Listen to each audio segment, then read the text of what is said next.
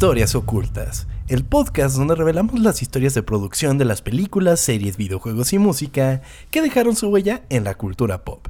Mi nombre es Tom Kersting y me acompaña. Chao, bañuelos.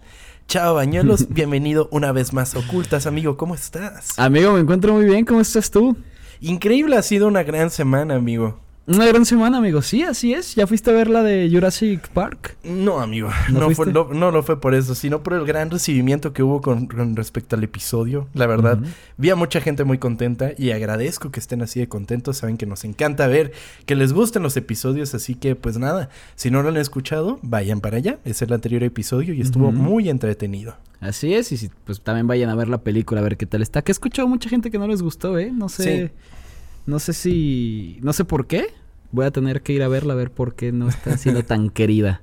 Sí, definitivamente he visto que la gente no está siendo muy considerada con ella, pero eh, pues nada, amigo. Tenemos... Pero el episodio sí está chingón, así que es lo que Sí, sí, sí, es que sí, pues la primera sí es chingona siempre y el episodio pues más.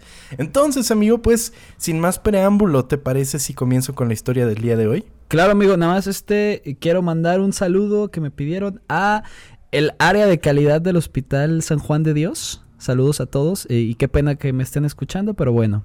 Ya dale, Saludos. amigo. Y para que te pienses mejor cuando decimos groserías. A ver, ellos ya saben que yo las digo, así que lo siento. es su culpa. Buen punto. Pues un saludo, un saludo. Y ahora sí, amigo, pues empezar A con la historia del día de hoy. Pues, amigo, mira, te voy a decir algo. Los humanos somos seres sociales, por naturaleza. Y generalmente uno de los primeros círculos a los que pertenecemos es al de una familia. Posteriormente, conforme crecemos, la familia se hace más grande, incluyendo parejas, amigos y por supuesto mascotas. La historia del día de hoy es una de las muestras más bellas de que cualquier familia, por más chiquita y rota que sea, siempre será buena. Esta es la historia oculta de Lilo y Stitch.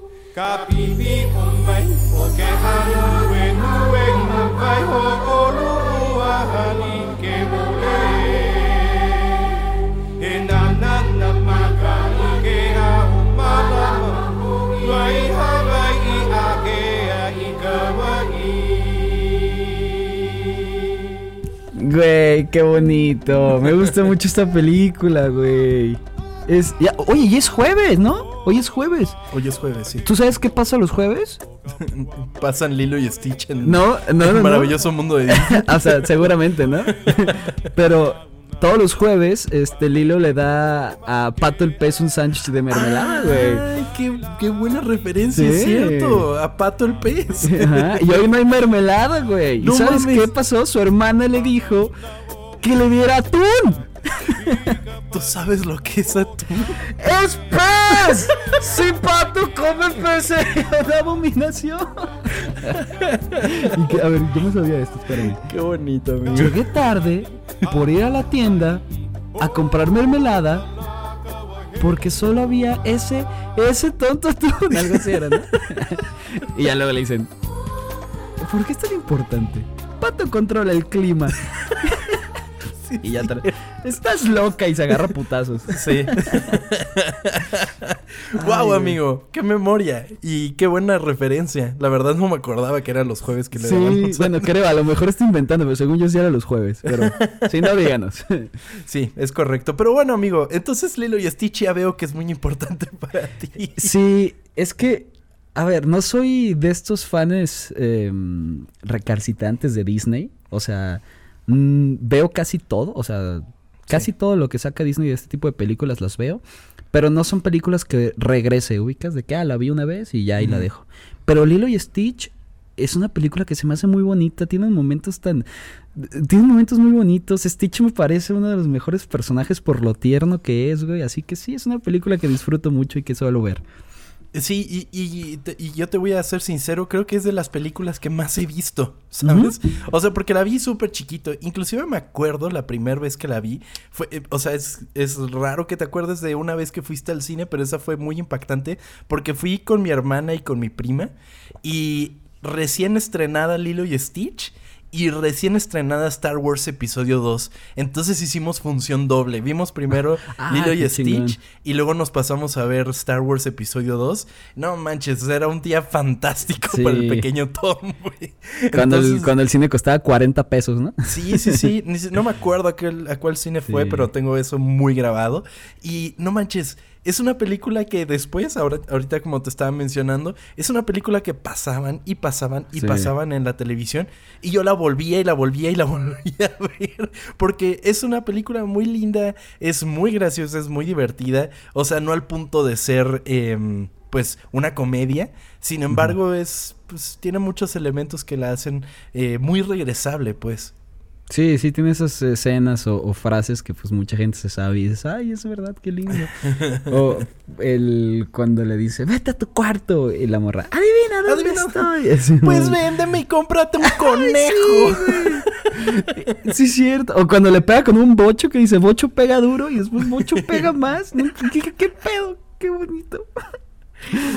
Ay, qué padre. Sí, las bellezas del doblaje, amigo. Sí, Pero güey. bueno, vamos a conocer un poco de la historia de Lilo y Stitch, ¿vale? Muy bien. Conocemos la historia del renacimiento de Disney. Y si no la conocen, vayan al episodio de La Sirenita. Así es. Eh, pues en el Renacimiento Disney vino de una época oscura y comenzaron a surgir producciones cada vez más grandes, majestuosas y por consiguiente costosas. Las primeras de estas películas fueron un éxito, La Sirenita, La Bella y la Bestia, El Rey León y Aladín. Sin embargo, conforme avanzó la década, los proyectos eran cada vez menos costeables. Así que después de la producción de Mulan, que duró seis años, el animador Chris Sanders presionó para que el estudio diversificara el alcance de las películas. O sea, hacer cosas diferentes. Sí, no solamente hace- como princesas y así.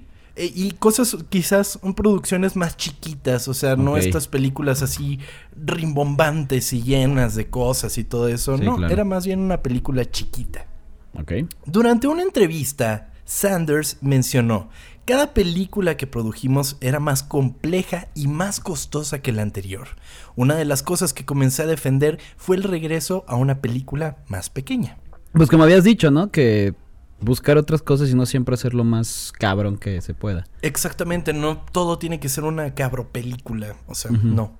Durante una entrevista, Sanders, eso ya lo dije, Sanders comenzó a desarrollar Lilo y Stitch como un proyecto en solitario, basado en una historia original de un libro para niños que había escrito años antes. Sin embargo, había abandonado la idea de hacer el libro porque el alcance era simplemente demasiado grande para caber en un libro para niños. Ok, le tenía mucha fe a su, a su historia. Sí, sin embargo dijo, no, ¿sabes qué? No, no voy a hacer un libro, no, no cabe mi historia aquí, vamos a ver qué pedo, y lo guardó. Esto era a mediados de los 80, amigo. Ay, güey. Ujú. O sea, hace 20 años, este... Antes de que saliera, ¿no? La película. Mm, sí, sí, más o menos. Ok. Cuando Thomas Schumacher, entonces director de Walt Disney Feature Animation, le preguntó si había algún proyecto en el que quisiera trabajar, Sanders desempolvó un antiguo dibujo, un arte conceptual que diseñó alrededor de 1985, que presentaba a una extraña criatura con grandes orejas, enormes ojos negros y una cola con rayas atigradas. ¿Qué, ¿Qué será Stitch? O sea, sé que pues es un extraterrestre, pero está, ¿en qué está basado? Pues como en un perro, ¿no? Sí, es un Lo dicen en la película, era un collie antes de que lo atropellaran. sí, es cierto. sí, pues sí, es como un perro, pero... Ay, Y, no y sé. luego con dos brazos más. Ajá. Sí, Ay, es está- muy bonito. Stitch es muy bonito. No sé por qué la película siempre le tiran mierda de lo horrible que está cuando la neta es un, es un Es adorable. Sí, exactamente adorable. Totalmente. Y fíjate que, pues, este diseño, este, pues, concept art que había de Stitch, eh, estaba muy grotesco de alguna manera, pero como que sí ves vestigios de lo que eventualmente Sí, sería o sea, esto que estás diciendo sí parece un Stitch, pero me Sí. imagino que sí estaba... Sí. que daba miedo, ¿no? Sí, sí daba un poquito de miedo, pero, pero aún así ves como los vestigios. Sanders tomó el dibujo y su historia y se lo llevó a Schumacher durante una cena en el Hotel Swan de Walt Disney World. A Schumacher le encantó la idea, pero le dio a Sanders una indicación muy específica que finalmente le dio forma a toda la historia mientras comía sushi. Los animales son, en cierto sentido, un poco alienígenas para nosotros de todas maneras. Para obtener el mejor y mayor contraste, sugeriría que esta historia se desarrollara en el mundo humano. Ok, te juro que te iba a preguntar que qué estaban comiendo, no sé a qué ibas a, a decir. A ver, ¿qué tipo de sushi era? Era Sushi California. Ok, Era un californiano. Que en ocultas nos declaramos en contra totalmente del sushi, ¿no? Es correcto. Si no está frito y no tiene cosas engordantes, no nos gusta el sushi. Exactamente. El sushi no llena, el sushi es un tentempié. Es correcto. Y que apenas un rollo, un rollo no te llena. Güey, aparte el rollo está en 180 y tú, no mames, me compro una pizza. Sí. ¿Qué es eso? Sí, sí, sí. Pero, a ver. Es que además, o sea, es caro, no te llena. Difícilmente puede ser rico, no todos los sushi son ricos, güey. O sea, mm, tienen, tienen su. O sea, tiene su chiste. Exacto. Y, y sí, no, es muy sobrevalorado. Exacto, sí. Y luego le, le- les en- le encanta a la gente. y Es como, no, ¿por qué te gusta? ¿Por- no, no, nunca voy a estar a favor de ir al sushi. Mejor te compras un yakimeshi y te llenas más. Y es lo Sí. mismo, nomás no está en bola. es correcto, amigo. Pero, Pero, a bueno, ver, entonces dijiste mundo humano, ¿verdad? sí. Entonces, la idea original de Lilo y. Stitch es que más bien fuera en el mundo alienígena, ¿sabes? O sea, como en el mundo en el que Stitch aparecería, pues sería ahí la película. Pero... O sea, sin humanos, literalmente. Solamente Ajá. todo en la nave y en. Ok. Sí, sí, sí, como en el planeta este, en el que están muy poquito tiempo, pero están, ¿no? Entonces, Schumacher le dijo, ¿sabes qué? Hazlo aquí. O sea, ya. Y toda la razón, porque la, la esencia de Lilo y Stitch es esa. eh, como. mm, compañía que se hacen y que los dos entienden de su mundo. y Lo que lo hace tan bonito, ¿no? Sí, totalmente. Sanders finalmente reclutó al codirector y co-guionista Dean DeBlois para ayudar a llevar su historia a la pantalla. DeBlois eh, y Sanders se conocieron por primera vez y congeniaron en Mulan, donde los dos trabajaban en el departamento de historia y congeniaron de esa manera. Departamento de historia es pues los que. Los es- guionistas. Ok, Ujú. ok. Mulan nunca me gustó. A mí tampoco. Es una película que vi una vez, vi otra vez y dije, no, no puedo. No me gusta, no. No Ah, sé. Yo, yo de hecho voy a decir algo muy... mm, voy a decir algo que va a levantar muchas cejas, amigo, pero Ok. creo que me gustó más el live action que el anime. Wow. Sí va a haber mucha gente que se va a enojar porque Sí, la gente- yo cuando digo no me gustó Mulan parece que estoy insultando como no sé al Papa, güey, porque Es que, neta- es que es importante, me imagino que como mujer debe de ser chingón ver eso de una mujer empoderada y todo eso, Sí, y sobre claro. todo en aquel, en aquel momento, y como, y, y debió de haber sido muy impresionante, pero pues nada más no encajó, amigo. Sí, no. Pero mira, no voy a negar que la canción de Hoy la lucha empieza. Esta es la. Es un rolón, pues, pero pues no, la película a mí no. Eh, Mushu es el, el dragoncito ese me cae mal, güey. No sé, es una película que nunca entró en mi cabeza. Una disculpa, todos no se enojen, pero así es. Está bien, amigo, aquí para eso están las opiniones, pero estamos muy haters, amigo, entre el sushi, Mulan y todo eso. Pues a ver, cancelar, está bien, ya sé. Vamos a tratar de que nos gusten cosas. No, pero vamos a hablar de Hawái y cosas buenas. Que bueno, la pizza hawaiana tampoco es algo que voy a estar aceptando. ya tirándome. No es cierto. No. Ya todo lo que viene es bonito, ya no me voy a quejar, perdón. Fírmalo, güey. Eh, pues, eh, si bien Sanders accedió a la sugerencia de Schumacher de que su película necesitaba un elemento humano, todavía quería ubicar la acción en algún lugar aislado, literalmente. Pensó primero en Kansas. Ok, en Tlaxcala, ¿no? Saludos, Tlaxcala. Sí. Eh, sin embargo, después de mirar un mapa y ver lo remotas que eran las islas hawaianas, se dio cuenta que ese era el lugar adecuado. Y pues sí. Que de hecho, algo que hago mucho yo es este utilizar Google Maps y el monito este y ponerlo como, ya ves, ¿no? Como en las calles. Oh, sí. Y algo que disfruto mucho es literalmente irme al último lugar que puedes meter y es algo fascinante darte cuenta cómo es el mundo tan alejado, ¿no? Sí, totalmente. Entonces, ¿eso quiere decir que ha sido Hawái? He ido a Hawái, he estado ahí eh, en Google Maps. En Google Maps. Sí. Que, Importante aclaración. sí, que cómo estará la gente de Hawái, ¿no? Porque este es Ramiller, a ver qué cosas ha hecho, ¿no? A ver si ya El no... número uno de Hawái. ¿Cuántas veces lo han metido a la cárcel ese güey ahí? Llevan como tres. güey. No mames, ya que lo corran, güey.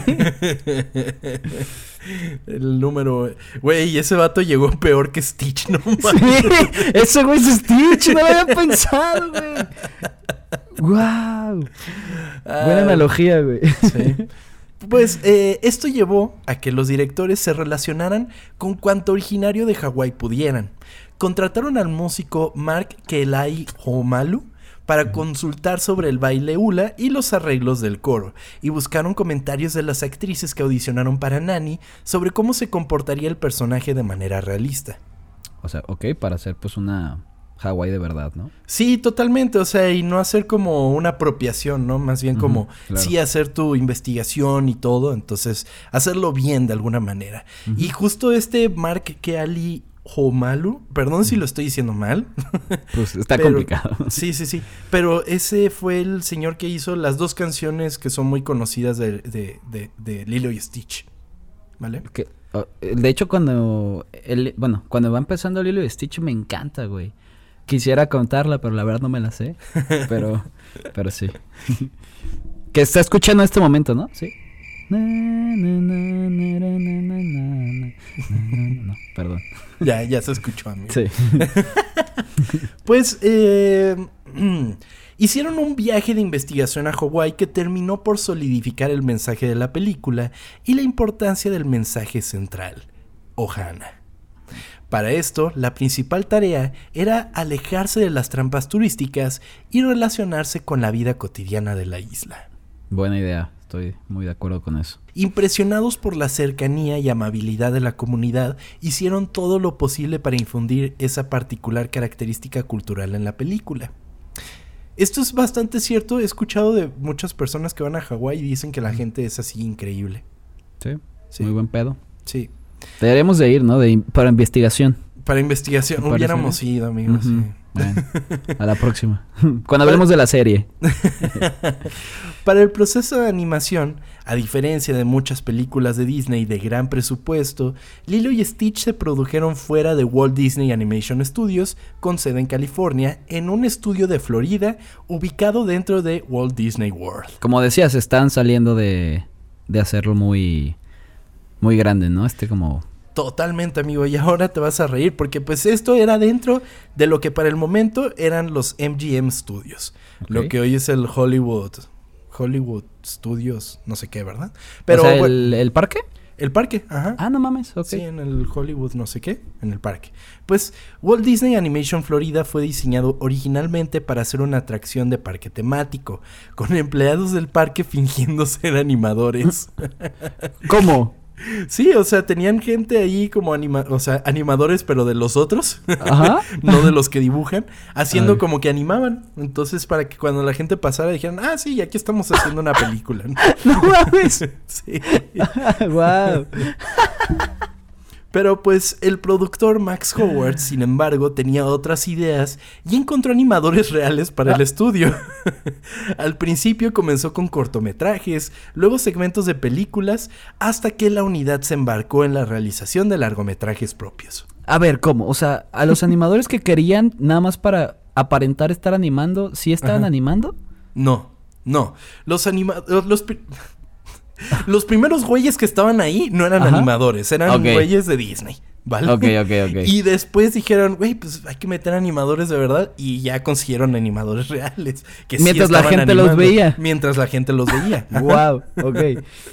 Es como en la de, regresándonos al episodio pasado, hay una parte en Jurassic Park que van como, como en un carrito y que los pasan enfrente al laboratorio y la gente neta está trabajando Sí. ahí, güey.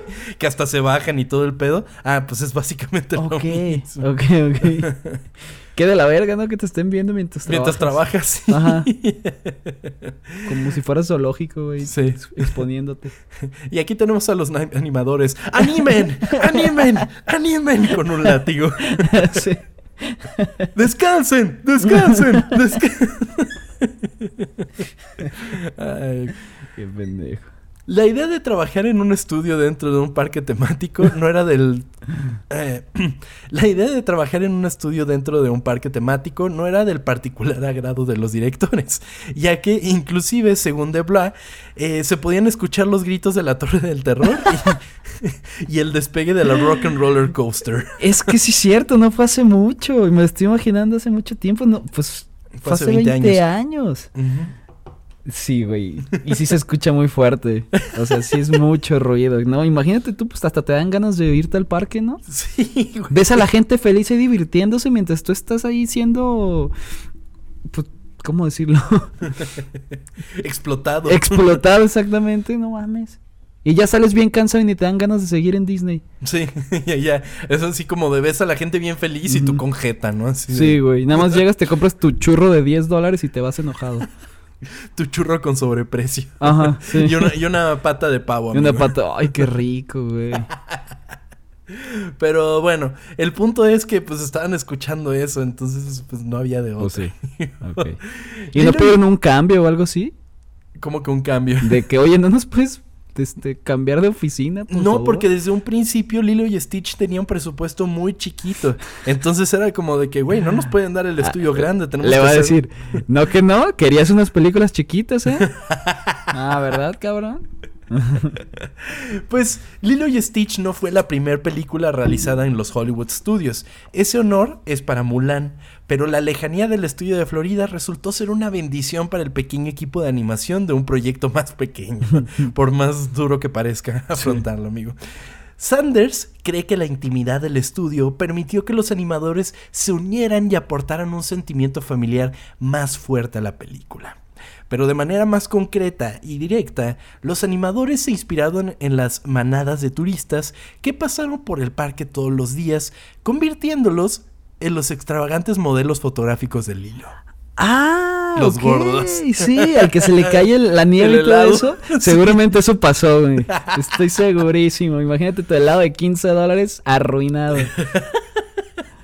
No mames, 15 dólares un helado. Pues, pero en forma de la cabeza de Mickey Mouse, güey. Ah, bueno, menos Vale la pena.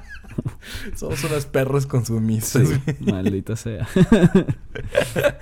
En un movimiento inusual para la, anima- la animación de películas, Lilo y Stitch se representó completamente en el estilo de ilustración personal de Sanders. Eh, esto es muy raro que pase porque generalmente es como una amalgama de varios estilos y logran hacer eh, como algo particular para la película. Pero aquí dijeron, pues tenemos todo esto de este güey, vamos a hacerlo de esa manera. Ok. El estilo gráfico fue adaptado por Sue Nichols, quien deconstruyó y analizó por completo el arte de Sanders para que los animadores lo replicaran con facilidad, gracias a un libro interno llamado Surfing the Sanders Style. Ok. wow. Sí, porque si tú ves los diseños de Lilo y Stitch, son raros. O sea, los humanos son, Son como. diferentes, sí. Son, sí, son como muy bolitas, son como muy circulares todos. Está muy padre. Sí, tienen como los ojos también muy separados todos también, ¿no? Sí, bueno, también eso yo creo que es muy como para representar, eh, pues, como la, raza. la- ok. Pero la verdad, aquí estoy asumiendo cosas, no es algo que tenga confirmado. Pero sí, o sea, tienen los ojos bastante separados. Me sentí Lolita Yala. ya se fue. ya se fue. A diferencia de otras películas animadas de la época, Lilo y Stitch incorporó poco CGI y en su lugar empleó técnicas de acuarela para los fondos que no se habían utilizado en el estudio, en el estudio desde Dumbo en 1941, güey. Wow, o sea. y esto fue por bajo presupuesto, me imagino, ¿no? Esto fue por la decisión creativa. Ah, lo, que, lo que sí fue decisión por el poco presupuesto fue lo del CGI. Es una película que casi no tiene CGI. Pues que será la nave La nave, ajá. y ya no me viene otra cosa. Y ya, pues la nave, básicamente sí. toda la escena de la nave. Eh, pues parte de esto se debió al hecho de que... San- Ah, sí. Parte de esto se debió al hecho de que Sanders sabía que los diseños de sus personajes no funcionarían en CGI, especialmente cuando se trataba de los personajes humanos. Ok. O sea, sí se veía. Hay, hay, es muy gracioso ver como que de repente tomen personajes 2D y lo hagan 3D y se ven raros, güey. O sea, tienen elementos que es como de. ah, eh, sí es, pero no me Se ve entra completamente. Sí, sí, sí. La elección de volver a las acuarelas, hecha para complementar el estilo de Sanders y emular la sensación de un libro de cuentos para niños, levantó algunas cejas, considerando que la técnica básicamente había estado muerta durante 60 años. O sea, sí, pero se ve bien, ¿no? A, a Sí. mí me gusta mucho cómo se ve. Le da un estilo muy particular a la película, definitivamente. Afortunadamente para Sanders y DeBla, nadie en las oficinas de Burbank de Walt Disney Animation estaba realmente prestando atención a lo que estaba pasando con la película. Si lo hubieran hecho, la película más bien podría haber no sucedido, amigo. Pues les había dado como 10 pesos los jefes, ¿no? De, ay, sí, hagan lo que sea. Allí en el... háganlo en el estudio ese que los ven Ajá, como simios, ¿no? Exactamente. Y qué bendición también para ellos, ¿no? No Sí. tienes también tanta presión y pues puedes hacer eh, cosas mejores. Sanders cuenta que después de que se completó el primer corte de Lilo y Stitch, Schumacher, quien vio antes la película, le dijo directamente que, si bien se perfilaba como una gran película, sería absolutamente diezmada por las notas del estudio. O sea, que iban a cambiarle todo. Todo, todo, güey. Muy bonito, pero cámbiale todo. Sí, esto llevó a que el director de Disney Animation tomara una decisión arriesgada. Ocultarían la película y no dejarían que el estudio la viera. Ocultarían la película hasta que fuese lo suficientemente fuerte para aguantar notas del estudio. Ok. O sea, no mostraron nada, güey, así como... eh, pues, güey, hay que seguir trabajando. O sin que sea, el hasta acabarla. La vamos Sí. a acabar. Básicamente, básicamente. Schumacher eh, puso a Lilo y Stitch en un pequeño garage secreto y dio así actualizaciones genéricas cuando el CEO de Disney, Michael Eisner, y otros ejecutivos le preguntaban cómo iba todo. ¿De qué bien? Bueno, ahí vamos. chido, chido. Sí, sí, sí. Eh, Ah, bonita pues ahí- oficina que nos puso ahí. Sí. Sí, está padre. De repente vienen unos cuates ahí, pero pues, ay, no pasa nada, aquí andamos al 100. Con la camiseta bien puesta, señor. Exacto. wow, no mames. O sea, sí les valía madres, güey. Sí, bueno, más bien era como de que, güey, donde nos manden cambios, esto se va a la chingada, porque tenían dos cosas. Tenían un bajo presupuesto, entonces cambios que les pusieran, les iban a dar en la torre, ¿sabes? O sea, era Sí, como no. volver a hacer muchas cosas. Sí, lo entiendo. Pero, o sea, a los jefes les valía madres porque. O sea, si te lo escondieron y nada más te hacían como cosas bien X, no te importaba mucho. no, Wow. definitivamente. pues, sin embargo, llegó un momento en la producción que tensó el presupuesto y el cronograma. Una escena que involucra el secuestro de un avión. Originalmente se suponía que Stitch debía comandar un avión a través de una ciudad. Se pretendía que la escena fuera súper caricaturesca, con el avión rebotando en los edificios. Sin embargo, fue cuando ocurrieron los ataques del 11 de septiembre. Ah, sí. eh, no se podía hacer eso. No, no, y menos en un... O sea, estaban a un año de salir y pues pasó Sí, lo del no. 11 de septiembre, ¿no? Y Sanders... aparte no hubiera quedado, ¿no? Pues no sé, es que pues, creo que es muy obvio cuál escena era, ¿no? Sanders terminó llamando a Schumacher y finalmente el propio Roy Disney para discutir qué hacer con la escena. Decidieron que tenían que cambiarlo con solo unas pocas semanas de producción. Fue de Blah quien, quien ideó la solución. En lugar de robar un avión, Stitch robaría la nave con la que Jumba y Prickly llegaron a la isla. Afortunadamente, el avión y las naves espaciales fueron algunos de los pocos elementos digitales de la película y el avión 747 fue rápidamente remodelado en una forma diferente. Ok. O sea, literal, así ya como que agarraron el mismo modelo y nada más lo- le cambiaron el color, lo hicieron como rojo, creo que Sí, es rojo nave. con amarillo y lo hicieron como más gordito, ¿no? Ajá, sí, sí, sí. Entonces, pues así fue como la salvaron. Que, que esta. Esa es la. Bueno, antes de eso es cuando le dice: ¡Ayudarte yo! ¡Ayudarte yo! Sí. Y. Bueno. Oye, es muy persuasivo. Ay, qué cosa tan bella. Güey, voy, voy a acabar de grabar este video, me voy a hacer el escenario y voy a ponerme a ver, eh, ponerla a ver la película, güey. Pues las audiencias de prueba encontraron que la versión original de Jumba atacando a Stitch en la casa de Lilo era demasiado violenta y fue revisada para hacerla más cómica. y lo cómico era meterle putazos con un bocho. Con un bocho. Sí, güey. No Igual y no tenía la línea de bocho pegaduro, amigo. A lo mejor. Pero luego también está como. Hay una que es muy conocida que Lilo como que se va a esconder. Y en el corte original se escondía en una lavadora. Entonces les daba Ah, miedo a la sí. gente que se metieran en. que los niños se metieran en lavadoras. Y lo cambiaron como. Como una caja de pizza o algo Sí, así, sí, bien raro. Sí, cierto. Sí, sí he visto esas como fotos. Sí. Es. Y. Y pues. Hay cortes que tienen esas escenas, pero no. Pero no son las más, pues. Sin embargo, el equipo era tan consciente del presupuesto ajustado que, incluso después de reanimar la secuencia de la persecución, tenían suficiente dinero para unos dos minutos más de metraje. Ahí es donde entra el pequeño montaje del epílogo al final de la película, que aborda cómo Lilo y Nani se han adaptado a la vida con su nueva familia alienígena. No mames, que eso es porque le sobró. Eso es extra, amigo. No mames, güey, Sí. es la cosa más bonita de la película. Sí, sí, Eh, sí. eh, es lo de Stitch puede quedarse, ¿no? O sea, ya es en, ya es cuando están lavando la ropa y cuando construyen la Ah. casa y todo eso. ah, ok, no, ya, ya, ya sé qué parte dices. Me Sí, estoy, sí, sí. estoy diciendo otra. Ah, tú estás haciendo Ok. el final final. No, este es el final final final. Sí. O sea, el final, final, final, final, final, bien. Ajá, sí, sí, sí. O sea, esto es cuando ya los ves como en Halloween y cosas así. Ah, sí, ya, ya, Es- ok. Eso es tiene más sentido que sea el sobrante. Sí, el extra, ¿no? Sí. Fíjate que Sanders no estaba como muy de acuerdo y eso fue como más decisión de los animadores y al final ya Sanders dijo, güey, ya no puedo ver, o sea, no me imagino la película sin esa escena. O sea, Sí, claro. es magnífica, ¿sabes? sí. Eh, pues bueno, otra de las otra de las otra de las particularidades de la película, contrario a la ya casi regla de las películas animadas de Disney, es que carece de números musicales. Una decisión tomada por los directores eh, de que los personajes, si bien deberían expresarse por sí mismos, no tenían por qué hacerlo cantando una canción. Estoy de acuerdo y es lo hermoso de esta película. Sí. Que, o sea, no estoy yo en contra de los musicales, me gusta mucho, pero esta película sí es perfecta, güey. Sí, sí, sí, no necesita Sí, números musicales. Imagínate a Stitch ahí cantando. No. O sea, está chingón cuando se viste de Elvis Presley y hace sus Sí. cosas, pero cantando no mames. Sin embargo, la carencia de canciones originales fue sustituida por la presencia Ah. del rey, Elvis Presley. Efectivamente.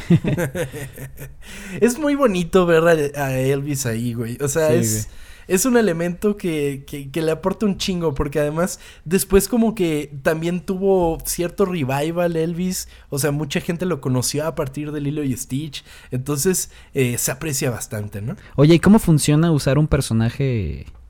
O sea, ¿tienes que pedir permiso o puedes tien- usar? O sea, depende de quién tienen los derechos de la imagen del ya fallecido. O sea, últimamente están haciendo mucho esto de vender los derechos a otras empresas. Por ejemplo, Marvel acaba de obtener los derechos de imagen de Stan Lee. Y lo, lo compraron como por ocho años, una cosa así. Derechos que generalmente tiene la familia del fallecido, ¿no? Entonces, eh, y ya teniendo los derechos puedes hacer lo que sea. O sea, lo puedes hacer en CGI, lo que sea. O sea, es una cosa. Entonces, ¿aquí Disney le pidió permiso a la familia? le pidió le, pedi- le pidió permiso a la familia Presley. Totalmente. Ok. Lilo y Stitch era la primera película que usa la música de Elvis Presley sin que Elvis estuviese en la película, amigo. Los cineastas tuvieron que obtener el permiso de la familia de Elvis para usar su imagen en la película. Aquí sale cuando abre la boca y lo pone como en el, Sí. en el de discos, ¿no? En En el de vinil. tocadiscos, sí. Mira, y le pone la uñita, güey. Sí. Ay, qué bonito. El personaje de Lilo tenía un amor por Elvis escrito en su personaje. Elvis se convirtió en la banda sonora de su vida, lo que se convirtió en un problema cuando los dos hombres revisaron su presupuesto original. No pensaron que había suficiente dinero para usar la música original de Elvis, pero a la familia de Elvis le gustó tanto el proyecto que se abrieron muchas puertas y se concedió acceso a las canciones. Ay, qué bueno, güey. Sí, sí, sí, sí. Wow. Además, hay una escena en la que literal aparece un dibujo de Elvis. Y cuando dice, él era el rey. Sí, cierto. Que también, pues sí, te imaginas a la familia ven eso, pues es como un, es un... Olvidé la palabra. es como un bonito homenaje. Exacto, es un homenaje, dices, no Sí. mames, pues sí. Sí, Échenlo. totalmente. Eh, pues bueno, el CEO de Disney. Ah, bueno. Y que también te quería mencionar. Esta es la película, incluyendo las películas de Elvis, Ajá. que más canciones de Elvis tiene, güey. Ok. Que, bueno, el próximo mes sale la, la de Elvis, ¿no? Es correcto, dirigida por Baz Luhrmann y se ve muy cabrona. Sí, Ahora vi el trailer en el cine y es de. ¡ah! Sí, se ve chingón. A ver si se hace un episodio por ahí, ¿no? Ay, amigo. Veremos. Tal vez predices el futuro, quién O- sabe. Ok. Pues sí, ahora, el CEO de Disney, amigo, aquel que le estaban choreando de que sí, güey, todo en orden. Michael Eisner finalmente vio la versión final de Lilo y Stitch Ajá. y la aprobó. Ay. ¿Y, ¿y a qué le supo? Ay, no, güey.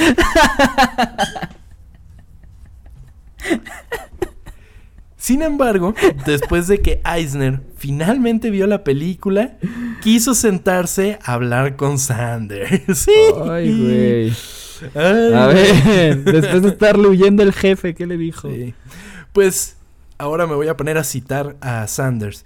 Fuimos allí y Michael Eisner dijo, me gusta esta película. Es realmente diferente, no puedo explicarlo, simplemente me gusta. Es raro, pero raro en el buen sentido. Así que ahí estaba. No podía encontrar una manera fácil de encapsular la película en su cabeza, pero a él realmente le había gustado. Ah, ok. Qué bueno, ¿no? Imagínate salir llegando a la junta bien nervioso. De no mames, me van a correr, güey. ¿Ha- han- han- ¿Te ha pasado alguna vez una situación así de que, verga, le metí la pata durísimo, ¿no? Y que, ah, puedes pasar a mi oficina. Y tú de, no, pues voy, ¿no? Vale, pito. Sí. Y te felicitan, güey. Y tú decías, ah, ¿Te ha pasado a ti? sí, güey. Sí, sí, me chingón. ha pasado. Ha de ser un gran sentimiento, ¿no? No. No, Al bueno, o sea, saliendo, pues sale, saliendo. sí. Sí. claro. There's no place I'd rather be. Lingering in the ocean blue. I'd surf till the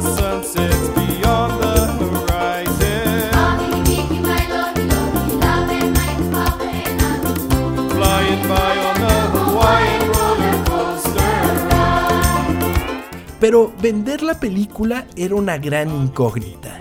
Lilo y Stitch era una premisa complicada de vender a un público familiar. ¿Esto por qué, amigo? Eran aliens, era en Hawái, eh, era una familia que, quer- que servicios sociales quería deshacer. O sea, habían muchos factores que son complicados de vender para una película mm, para niños. Sí, claro. Entonces, Sander y Deblois tramaron algo. Se dieron cuenta de lo divertido que se veía Stitch en comparación con la alineación de los heroicos personajes de Disney y básicamente decidieron comentar eso. ¿Y si Stitch estuviera aterrizado en momentos clásicos de Disney? ¿Qué pasa si cuando Bella baila con la bestia y Stitch eh, tumba el candelabro? ¿Qué pasa si cuando Aladdin y Jasmine eh, vuelan en la alfombra mágica y Stitch viaja en una nave espacial y se lleva a Jasmine? No me acordaba, sí es cierto. Sí, es muy chido. Y luego había uno del Rey León que levantaban así a Simba y era Stitch, güey. Sí, sí, sí. wow, qué recuerdo, sí es cierto. Pues a los ejecutivos de marketing les encantó la idea. Y como resultado, esa táctica atrajo a la audiencia principal de Disney y a las sensibilidades de la audiencia más convencional, a pesar de que los actores de doblaje no estuvieron muy contentos cuando regresaron a grabar nuevas líneas para sus Ay, personajes. supongo que les pagaron más, ¿no? Sí, no, les pagaron, por supuesto, pero era está, como de, que se ay, quejan. sí, ¿cómo se va a caer el candelabro en la escena de la Bella y la Bestia? Ay. Que son Te un- pagaron. que son muy buenos sketches, güey. Sí, sí, sí. Güey, no mames, no me acordaba de eso. Qué, qué buenos recuerdos de ver Stitch este, haciendo un desvergue. Sí, sí, sí, y era algo que veías en el cine y era una cosa bien rara, era como de repente empezaba la Bella y la Bestia y tú así, qué pedo, y veías a Sí. Stitch y decías, ah, no mames. sí, man. Lilo y Stitch, amigos, se estrenó el 21 de junio de 2002, hace casi Wow. 20 años, y obtuvo el segundo lugar de taquilla con 35.3 millones de dólares en su primer fin de semana, con una diferencia de 500 mil dólares detrás de la película Minority Report, dirigida por Steven Spielberg. Cabrón. Cabrón. Acabamos de tener un episodio hace una semana donde hablaste tranquilamente de Steven Spielberg. ¿Era necesario? Era. ¿Era necesario otra vez meterlo, güey? ¿Cómo le haces Lo para siento, lograrlo, güey? Lo Chingado. siento. Lo siento. Ay. En su segunda semana cayó al tercer lugar, nuevamente detrás de la película de Spielberg, que quedó en el segundo No. lugar después de Mr. Deeds. ¿Te acuerdas de Mr. Deeds? Mr. Deeds. No. De- e- es de este imbécil de Adam Sandler, güey. Ah, no, no la vi. Bueno, pues esa fue la que quedó en primer lugar. Pues Wow. eh, posteriormente se lanzó Men in Black 2 y Lilo y Stitch se sumergió en el cuarto lugar. A pesar de esto, la película siguió atrayendo familias, mientras que otros grandes éxitos de taquilla del verano, como Spider-Man y Star Wars Episodio 2 El ataque de los clones, dominaron la taquilla. Pues sí tuvo muchas peleas, ¿eh? Sí, mucha competencia. Sí. Sí. La película ganó 145.8 millones de dólares en los Estados Unidos y 127.3 millones a nivel internacional, para un total de 273 millones a nivel mundial. Pues básicamente fue un éxito, amigo. Sí, pues fue de bajo presupuesto. Bueno, es que decir bajo presupuesto, pues no, ¿verdad? Pero comparada con las otras, sí. Pero sí sacó. Pues eh, sí, de alguna manera fueron 80 millones de dólares lo que costó Lilo y Stitch. Decirle bajo presupuesto, pues es. Sí, o sea, es, es exagerar bastante porque aquí estoy viendo La Bella y la Bestia fueron 25 millones de dólares. güey, o sea, Wow. sí salió bastante más cariñosa. Pero bueno, tuvo éxito entonces. Sí, de alguna manera les fue bien. Eh, y más a futuro, amigo, porque el 26 de agosto de 2003 Disney lanzó una secuela directa a video llamada Stitch the Movie, que sirvió como piloto de una serie de televisión titulada, titulada Lilo y Stitch The Series. Eh, esta serie duró 65 episodios entre el 20 de septiembre de 2003 y el 29 de julio de 2006. Me encantaba esa serie, güey. ¿Neta? Me fascinaba, güey. Porque me acuerdo que empezó a salir cuando ponían Disney en. Ponían Disney como en, en, en el cable, Ah, que lo Pero hacían nada más- abierto, ¿no? pero nada más un mes. De que, Sí. ay, mire, prueben esto, cómprenlo el canal. Sí. Y me acuerdo que abrió, yo estaba en vacaciones y la veo. qué recuerdos. Sí, güey. Y, y, y la veo. Bueno, compren el canal, güey. ¿Te das cuenta que estamos regresando Sí. a eso? Wow. Compra Disney Channel. Sí, me acuerdo. Y te lo dejaron abierto unos días, sí, me acuerdo mucho de eso. Y ahí fue donde yo empezaba a ver la serie y me gustaba mucho que siempre era, cada episodio era un pues un experimento que este güey creó. ¿Cómo se llamaba el Eh, go- eh, Jumba. Jumba, ajá, que ese güey creó? Me gustaba mucho. Sí, estaba... eh, bueno, yo no, ¿No? soy tan fan. Pero, pero sí me acuerdo de verla. El 30 de agosto de 2005 se estrenó Lilo y Stitch 2, Stitch Has a Glitch. Otra secuela directa a video de la película. Esa sí Esa no la me vi. acuerdo, no. Ni idea. La primera sí me acuerdo porque salía el, el Stitch que era como, como el Wario de Stitch, güey, que era amarillo. Sí, man, sí, man. Me acuerdo que salía ese güey que se hacía sándwiches. El Wario. sí, cierto, hacía sándwiches, siempre estaba comiendo ese cabrón. Sí, era Stitch en vez de Stitch, güey. El 8, en marzo de 2008, Disney anunció un anime basado en la franquicia Lilo y. Stitch, dirigido al mercado japonés titulado Stitch. El anime, que se desarrolló como una serie desde octubre de 2008 hasta marzo de 2011, presenta a una chica japonesa llamada Yuna Kamihara en lugar de Lilo y está ambientada en una isla ficticia en la prefectura de Okinawa, en lugar de Hawái. Esta serie fue producida por Madhouse para sus dos primeras temporadas y Shin-A Animation para su tercera temporada, y dos especiales posteriores a la serie en 2012 y 2015. Wow, no tenía ni idea de esto, güey. Esto sabes por qué es, amigo, porque Stitch es enorme en Japón. ¿Neta? Es increíblemente enorme, güey. O sea, es que, o sea, apela a muchas de las cosas que les gusta en Japón. O sea, es un personaje muy kawaii, ¿sabes? O sea, Sí. lo, lo Es puedes- bonito. Es muy bonito, es muy cute, es todo. Entonces, en Japón, Stitch es enorme, amigo. Enorme. Yo creo que así de las figuras que más se venden de peluches y todo eso, primero debe ser Pikachu y luego Stitch, güey. Porque así de grande es. Tanto, no que se, tanto que se dieron cuenta y dijeron, pues vamos a hacerle un anime. Queremos dinero. sí, totalmente. Entonces, pues bueno, existe ese anime y que creo que sí es como en la misma línea de tiempo de Lilo y Stitch, porque tengo entendido que luego sale Lilo, pero ya grande en esa serie. Ok, ¿y qué le Sí, dejó Stitch sí. o qué? Como padrinos mágicos no se acordaba de él o qué? ¿Qué pedo? Se lo robó No sé, una niña amigo, ya me japonesa. ya me estás preguntando demasiado.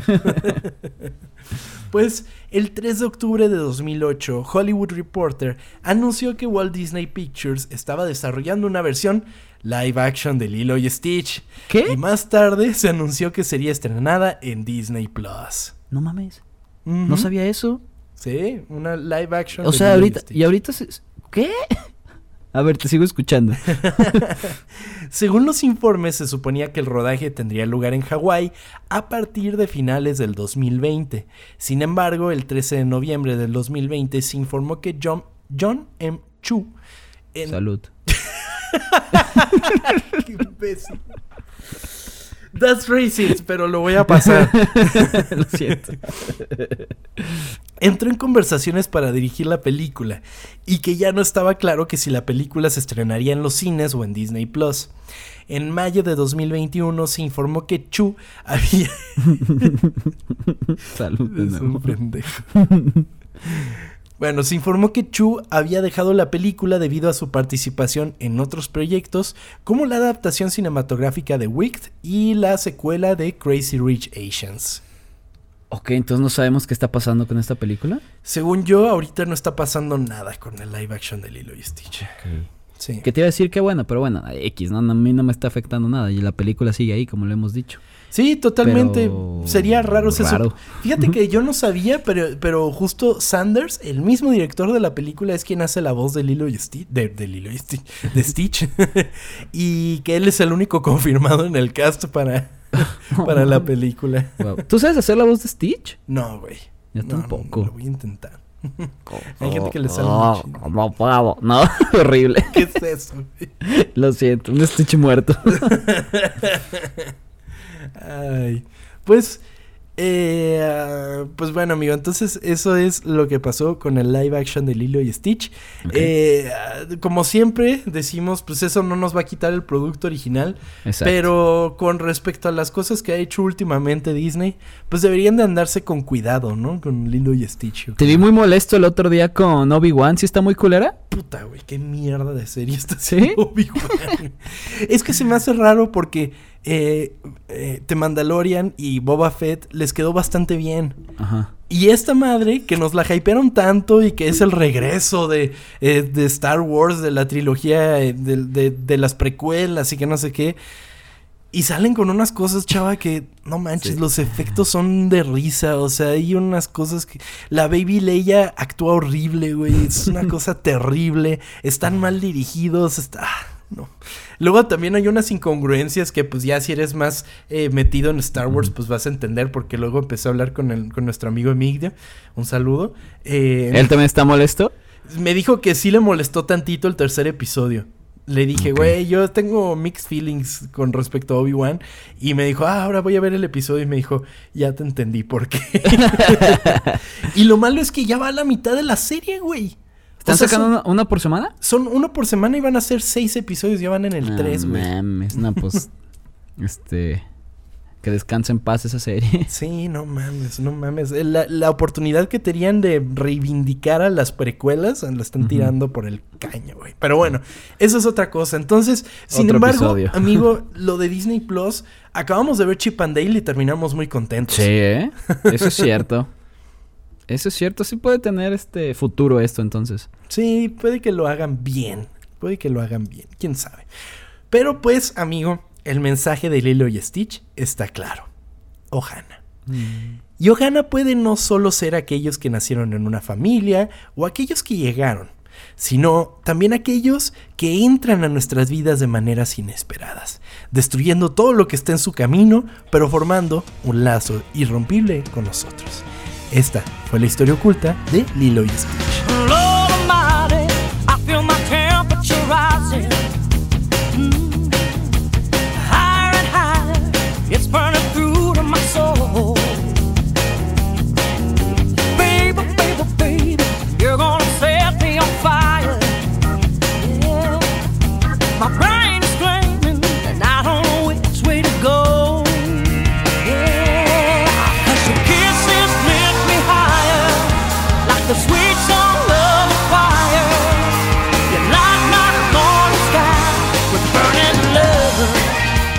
Todos nuestros ocultos son nuestro Han, amigo. Sí, ocultas mm. es un gran Han, amigo.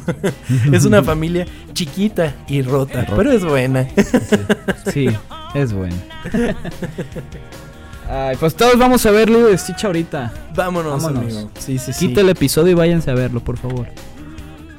Sí, totalmente. Es una gran película y pues eh, es, es muy bonita. Y ahora que ya conocen la historia detrás de toda la producción de Lilo y Stitch, pues qué mejor, ¿no? La van a ver con otros ojos. Además es. que yo tengo mucho tiempo de no verla. O sea, ya desde que no veo televisión, o sea, Sí. ya no me la encuentro en Disney Channel, güey. Eso Sí. es lo que pasa. Ya no la veo en Azteca 7 con que dure 17 horas por los anuncios. Sí, los mismos güey. 7 anuncios de siempre, güey. Me caga eso, güey. ¡Lo honor! Sí, güey, luego, Sí, estás, cierto, luego güey. estás viendo Lilo y Stitch y un anuncio de las hemorroides ahí, todo rojo, güey. Sí, sí. Ay, guácala, güey. Sí.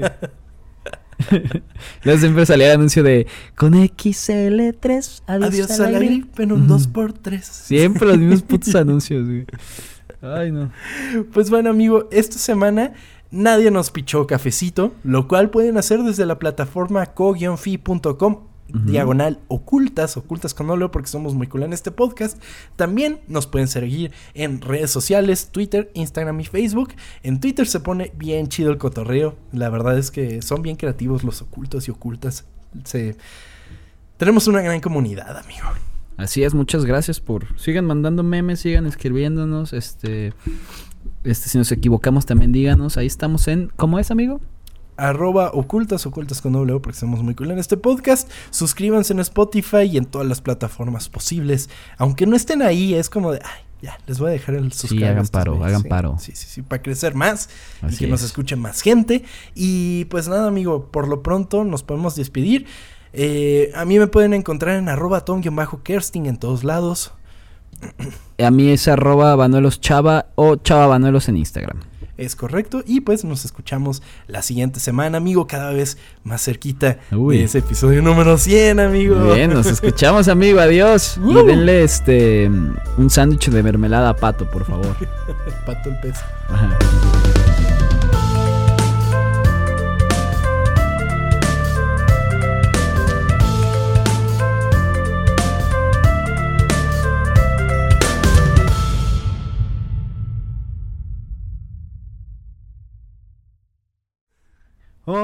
Amerina Mara, Amora Pura. Oh my life, I can't get away. Oh my life, banana, banana. ¡El que pegue! Ay.